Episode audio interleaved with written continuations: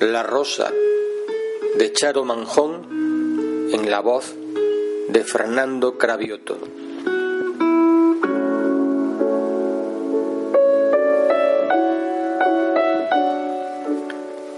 En un paseo matutino, paseando por un jardín, oí a una rosa gemir.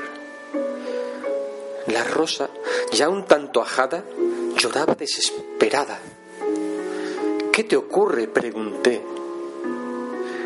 Es que mi vida es muy corta. Antes de dar un suspiro, habrá nacido otra rosa. Nadie me recordará. Rosa amiga, no te aflijas.